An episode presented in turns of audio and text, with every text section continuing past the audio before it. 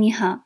自打把滴答清单软件里自带的番茄钟用起来之后，我看到了勤于记录带来的个人大数据。这个软件竟然自动捕捉了每天我都在哪些时段使用过多少个番茄钟，并且根据数据自动总结每周我都在哪些时间使用番茄钟，为自己记录主动工作和主动休息的周期。根据统计出的数据，我看到了每天上午十点到十二点是我用番茄钟最密集的时段。也就是说，一方面要把每天这个时段尽量留出来做最核心的工作，如果能不受外界干扰，显然成果会更令人满意。